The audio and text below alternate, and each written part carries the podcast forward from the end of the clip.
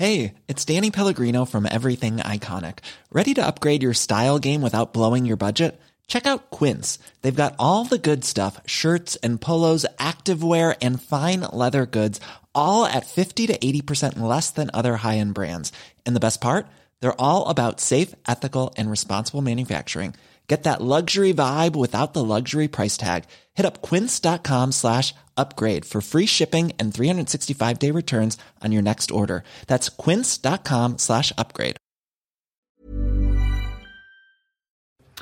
Je ne viens pas défendre un bilan mais un programme. Ce sont les mots d'Emmanuel Macron en visite à Barbazan-Débat près de Tarbes ce vendredi. L'objectif de cette visite, se confronter aux Français des zones rurales. Le président de la République appelle à l'apaisement.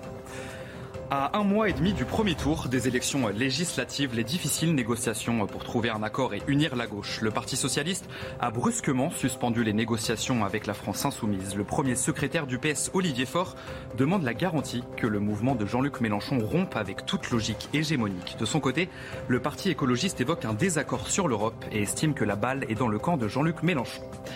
Pas d'évacuation à Mariupol. Les Ukrainiens croyaient un accord possible ce vendredi, mais les Russes resserrent le blocus autour d'Azovstal.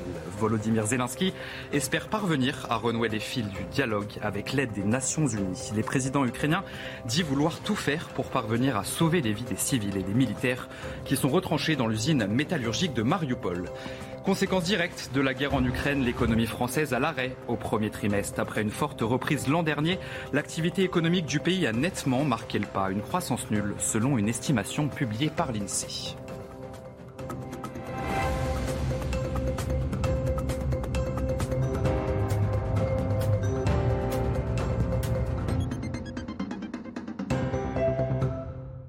Bonsoir à tous et bienvenue dans l'édition de la nuit. Deuxième déplacement du président réélu. Après Sergi Pontoise en début de semaine, le chef de l'État s'est rendu à Barbazan-Débat près de Tarbes avec pour objectif se confronter aux Français des zones rurales et de lancer un appel à l'apaisement. Mathilde Moreau, Loïc Signor avec Florian Paume. Il a souhaité prendre le pouls de la France rurale. C'est dans le petit village de Barbazan-de-Batte, dans les Hautes-Pyrénées, qu'Emmanuel Macron a réalisé son deuxième déplacement depuis sa réélection dimanche. Et à peine arrivé, le président est déjà interpellé. Qu'allez-vous faire pour la réintégration des, des soignants. Une, mesure euh, inutile, inutile sanitairement, une mesure cruelle, une mesure euh, autoritaire. Les soignants qui n'ont pas voulu se faire vacciner. Oui.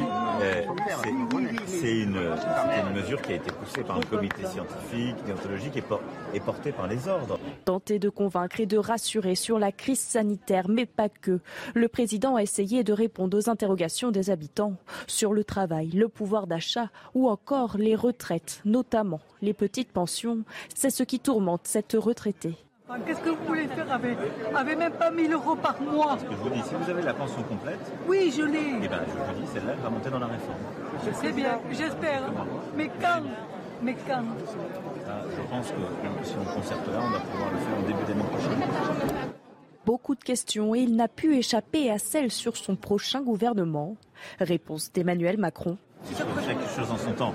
Il faudra donc patienter encore un peu avant de connaître le nom de la ou du futur Premier ministre.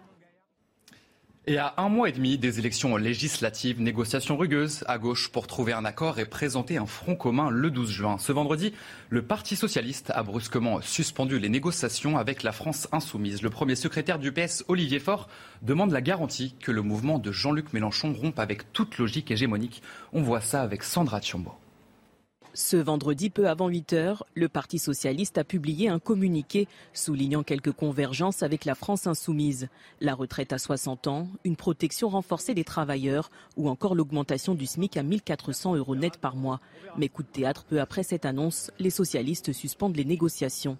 Notre délégation vient de suspendre les négociations avec la France insoumise. Nous souhaitons parvenir à un accord de toute la gauche et des écologistes mais pour y parvenir, cela suppose une vraie logique partagée. À ce stade, nous n'en avons pas la garantie. Malgré quelques divergences, les socialistes ne semblent pas fermés. Les premiers échanges complémentaires qui, euh, à ce stade, euh, ont marqué un certain nombre de désaccords, des désaccords qui euh, doivent être levés. Donc nous nous reverrons sans doute dans les heures qui viennent. De son côté, en position de force, la France insoumise se montre confiante. On partage la même ambition qui est d'avoir un programme de gouvernement complet qui répond aux urgences sous une bannière commune. Il ne faut pas qu'on improvise une fois arrivé au gouvernement. Il ne faut pas dire ah bah ça on n'en a pas parlé. Donc on va aborder l'ensemble des sujets. Pour éviter la disparition du PS, François Hollande souhaite une alliance entre les socialistes et ses partenaires écologistes et communistes. L'ancien président garde l'espoir d'une gauche unie pour le premier tour des législatives le 12 juin prochain. Et de leur côté, les écologistes pointent du doigt un désaccord sur l'Europe. Julien Bayou, le secrétaire national Europe Écologie Les Verts, veut croire qu'un compromis est possible, mais estime que la balle est du côté de Jean-Luc Mélenchon. Je vous propose de l'écouter. On a quelques points euh, qui restent encore à surmonter avec euh, la France insoumise, euh, quelques points notamment de, de, projet. Hein. Pour nous, il y a un enjeu évidemment à réaffirmer l'ambition européenne, l'ambition pour l'Europe, pour en faire un outil de, paix et de prospérité. Et une fois qu'on a avancé là-dessus, d'acter cette coalition qui doit pouvoir additionner les électorats. Euh, insoumis évidemment, enfin au bloc euh, euh, Union populaire, écologiste, socialiste, communiste, les forces qui se retrouvent dans ce projet. Et là, vous allez discuter de quoi aujourd'hui Des circonscriptions? Ça aussi, ça bloquait, vous l'avez dit dans votre conférence de presse? Aujourd'hui, tout, tout est sur la table et on vient discuter et peut-être avancer. Un accord est en vue si la France insoumise, si l'Union populaire s'en donne, donne les moyens. La Russie confirme avoir bombardé Kiev au moment où le secrétaire général de l'ONU était dans la capitale ukrainienne. Antonio Guterres venait justement de Moscou quand les Russes ont frappé Kiev. L'armée russe assure avoir utilisé des armes de haute précision et visé les locaux de l'entreprise spatiale Artyom. En fin de compte, des immeubles résidentiels ont été touchés et la journaliste ukrainienne Vira Gourich, qui travaillait pour Radio Free Europe, a été tuée. Le président ukrainien estime que le risque d'une rupture des négociations avec les Russies est très élevé. Selon Volodymyr Zelensky, seuls des contacts directs avec Vladimir Poutine pourraient porter ses fruits. Le président ukrainien dit malgré tout qu'il compte tout faire pour rétablir le contact avec les Russes et sauver les Ukrainiens retranchés à Mariupol dans l'usine Azovstal. On l'écoute. Débloquer Mariupol, les Russes ne veulent en parler avec personne. Mais bon, avec l'aide des Nations Unies, nous allons essayer de débloquer l'usine d'Azovstal et les gens qui y sont. Avons-nous besoin d'en parler avec les Russes? Oui. Le voulons-nous? Nous le devons. Nous comprenons tous que si nous pouvons sauver les vies des civils, des militaires et des blessés sur place, tout doit être entrepris pour y parvenir. Et justement, autour de l'usine d'Azovstal, la ville de Mariupol est détruite à 90%. Et pourtant, des civils continuent d'y survivre. Un sujet signé Mathilde Moreau. Ils vivent dans l'horreur. Depuis la fin du mois de février, les derniers habitants de Mariupol subissent les bombardements des forces russes et des séparatistes pro-russes. Nous avions faim, l'enfant pleurait quand les obus grades frappaient près de la maison. Nous pensions, ça y est, c'est la fin. On ne peut pas le décrire, seuls ceux qui étaient ici l'ont vécu. Je ne peux pas le dire avec des mots, c'est vraiment horrible. Mais malgré l'enfer vécu, certains habitants essayent d'avancer. Un obus a explosé à 8 mètres des toilettes. Je n'ai pas eu le temps d'aller à la cave. J'ai senti la chaleur sur mon visage. Mais peu importe, Dieu merci, tout ira bien.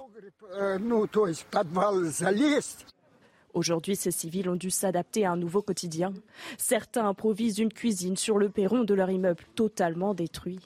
D'autres étendent leurs vêtements près des jeux d'enfants une nouvelle vie au cœur du chaos.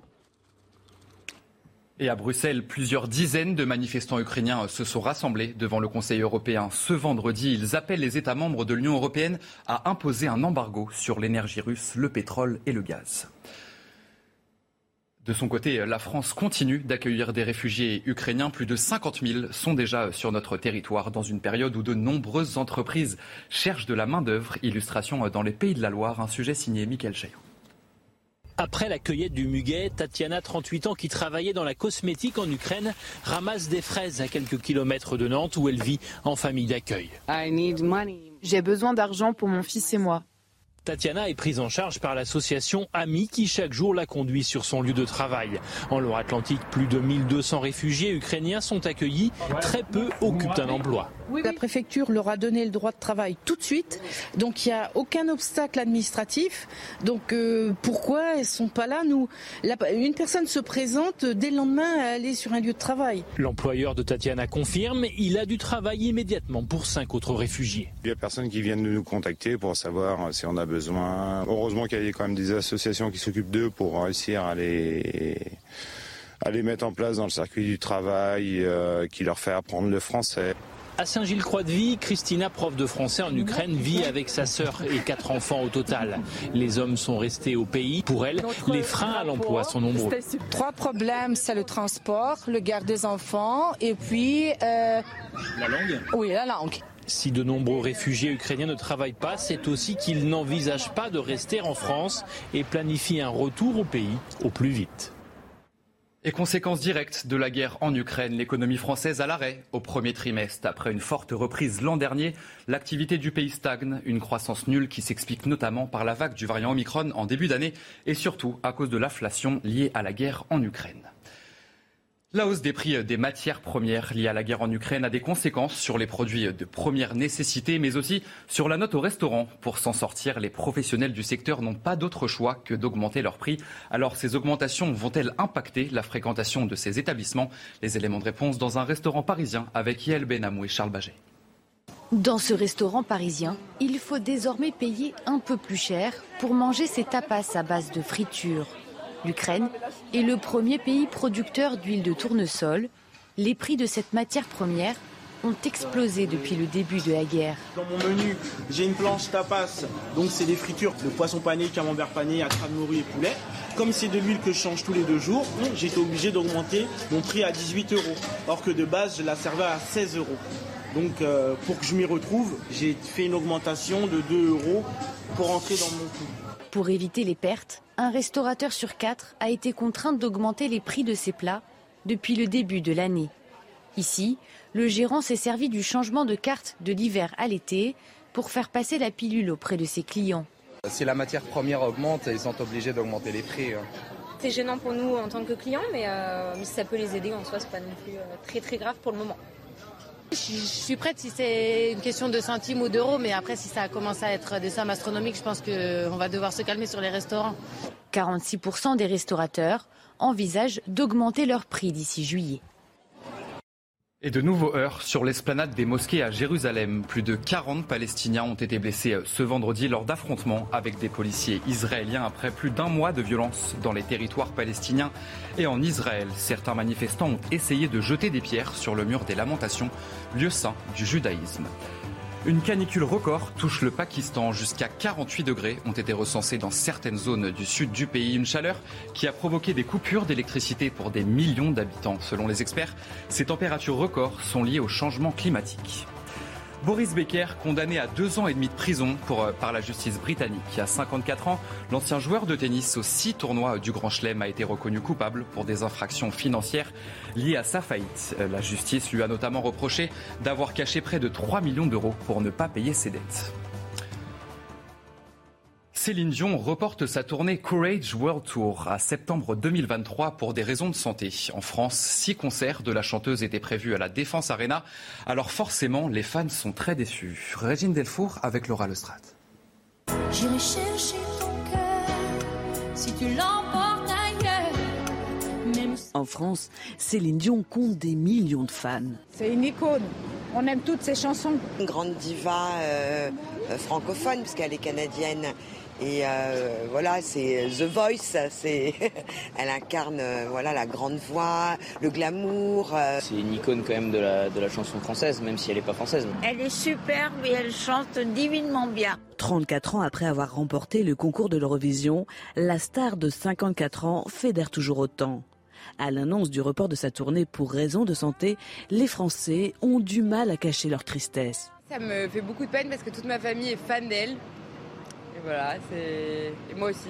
J'espère qu'elle va, elle va se rétablir vite. Femme qui a beaucoup de cœur, qui est très généreuse, qui a donné beaucoup d'elle-même, qui a été beaucoup critiquée au départ, qui a vraiment un don. Elle devrait se reposer peut-être un peu aussi. Bah, J'espère qu'elle va vite s'en remettre.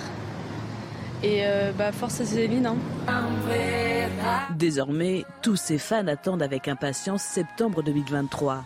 date des six concerts prévus à Paris de Céline Dion.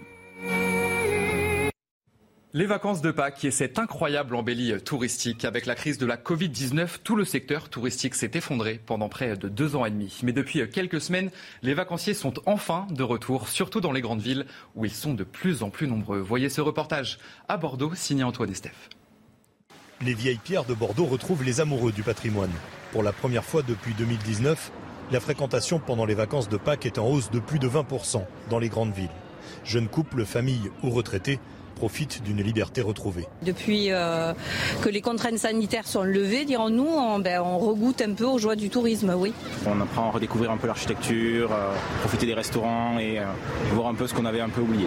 Ah, tout ça, on voyait pas jusqu'à présent là. Hein. Les gens qui, les enfants qui jouent dehors déjà, ils pouvaient pas, les pauvres. Donc ça, ça se voit tout de suite. Hein. Sur le miroir d'eau, on savoure les premières chaleurs cette marchande de glace constate une forte augmentation du chiffre d'affaires depuis le début du mois d'avril. Une envie d'être dehors, de sortir, euh, de profiter. Il y a beaucoup d'étrangers qui, viennent ici à Bordeaux euh, sur les quais.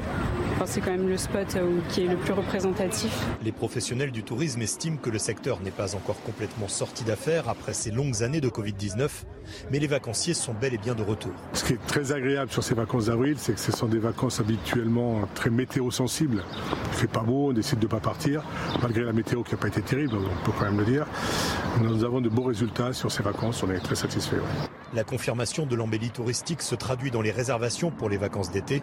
Jusqu'à présent, tous les indicateurs sont au vert dans les grandes villes et sur le littoral. Et dimanche, c'est le 1er mai. Et qui dit 1er mai dit brin de muguet. Et la cueillette a déjà commencé. Nous sommes allés chez un maraîcher de la région nantaise où le muguet représente 90% de son chiffre d'affaires annuel. Mais cette année, avec la hausse du coût des matières premières, la tension est à son comble. Michael Chaillot avec Jean-Michel Decaze. 3 millions de brins de muguet sont cueillis en quelques jours dans cette exploitation. Cette année, avec des températures qui ont fait le yo-yo, il a fallu batailler ferme pour que le brin porte-bonheur soit au rendez-vous en temps et en heure. La couverture se fait en trois épaisseurs, une bâche euh, transparente, le cas où il faudrait l'accélérer, le forcer, une deuxième bâche opaque pour faire l'entre-deux, et une troisième bâche côté noir, côté blanc, pour le mettre vraiment dans l'obscurité, pour le retarder au maximum. Sans ces bâches qui jouent le rôle de climatiseur, pas de muguet le jour J. Chaque année, ce producteur en remplace la moitié sur ses 4 hectares de champs. Mais avec la crise, le prix de ces plastiques a été multiplié par deux. La flambée est la même pour tous les éléments d'emballage. Euh, ça, ça a augmenté terriblement. Euh, le cartonnage, on a pu maîtriser euh, ce prix d'aujourd'hui, le prix de cette année, grâce à ces achats anticipés au prix raisonnable de l'année 2021. En juin s'ouvrent les négociations avec la grande distribution sur le muguet 2023. Sauf retournement de situation, le prix du brin de bonheur va forcément s'envoler l'année prochaine. Et avant de refermer ce journal, ce rendez-vous à ne pas manquer, l'émission Bonjour Docteur Milo, c'est ce samedi à 10h. Tout de suite, c'est votre journal des sports. Et on commence ce journal des sports avec du football. Le champion entier de Paris et sa nouvelle étoile sur le maillot se déplaçaient en Alsace sur la pelouse de Strasbourg. Kevin Gamero inscrit le premier but pour les Bleus et Blancs, mais grâce à un Mbappé de gala, deux buts et une passe décisive, Paris prend les devants. La fin du match va virer au cauchemar pour les champions de France. Verratti va inscrire un but contre son camp et Anthony Cassi égalise en fin de match. Score final, trois buts partout. Strasbourg peut toujours rêver d'Europe.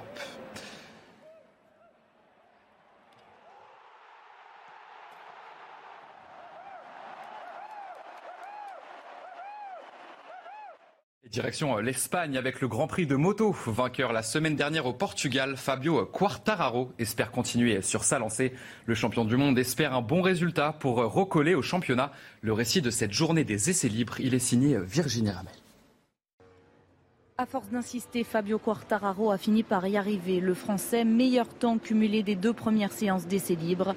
Sa régularité récompensée, le nouveau leader du championnat du monde est toujours dans son jardin à Jerez.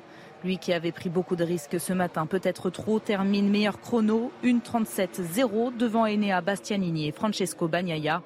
Les Ducati en difficulté ce matin ont repris des couleurs, pas suffisant néanmoins pour Johan Sarko, 11e. Séance marquée par la double chute de Marc Marquez, le pilote espagnol tombé coup sur coup à trois virages d'écart. Il réalise seulement le 19e temps de cette première journée.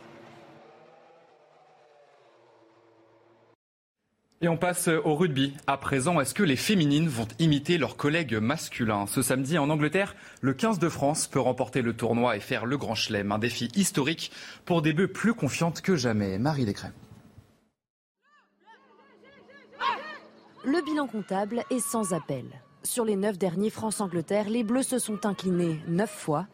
Pour retrouver la trace d'un succès tricolore, il faut remonter en mars 2018, alors autant dire que dans ce crunch, les Françaises n'arrivent pas favorites. On sait euh, la rivalité qu'il y aura en face, mais il euh, ne faut pas se mettre de pression là-dessus. Il faut l'aborder le plus sereinement possible. Sur ce match, je pense qu'on n'a on a rien à perdre, on a tout à gagner, au contraire. Les Red Roses, c'est peut-être ce qui se fait de mieux actuellement en rugby chez les femmes. Une moyenne de 10 essais par match dans ce tournoi destination. Les doubles tenantes du titre ont parfaitement maîtrisé chacune de leurs prestations. Être discipliné, pas tomber dans l'adversité et aller jouer surtout chez elles parce qu'on sait que euh, la moindre petite faute qu'on peut avoir dans notre camp, elle peut être fatale derrière. Prendre le meilleur sur sa bête noire, le 15 de France féminin rêve d'imiter les hommes en décrochant le grand chelem. Ce serait la sixième fois de son histoire, un exploit qui marquerait vivement les esprits à moins de six mois de la Coupe du Monde. Allez, vous restez avec nous dans un instant, un prochain journal et nous reviendrons sur cet appel à l'apaisement du président réélu. Emmanuel Macron s'est rendu à Barbazan, près de Tarbes, ce vendredi. L'objectif de cette visite, se confronter aux Français des zones rurales. A tout de suite sur CNews. Retrouvez tous nos programmes et plus sur cnews.fr. Hey, it's Paige DeSorbo from Giggly Squad. High quality fashion without the price tag. Say hello to Quince.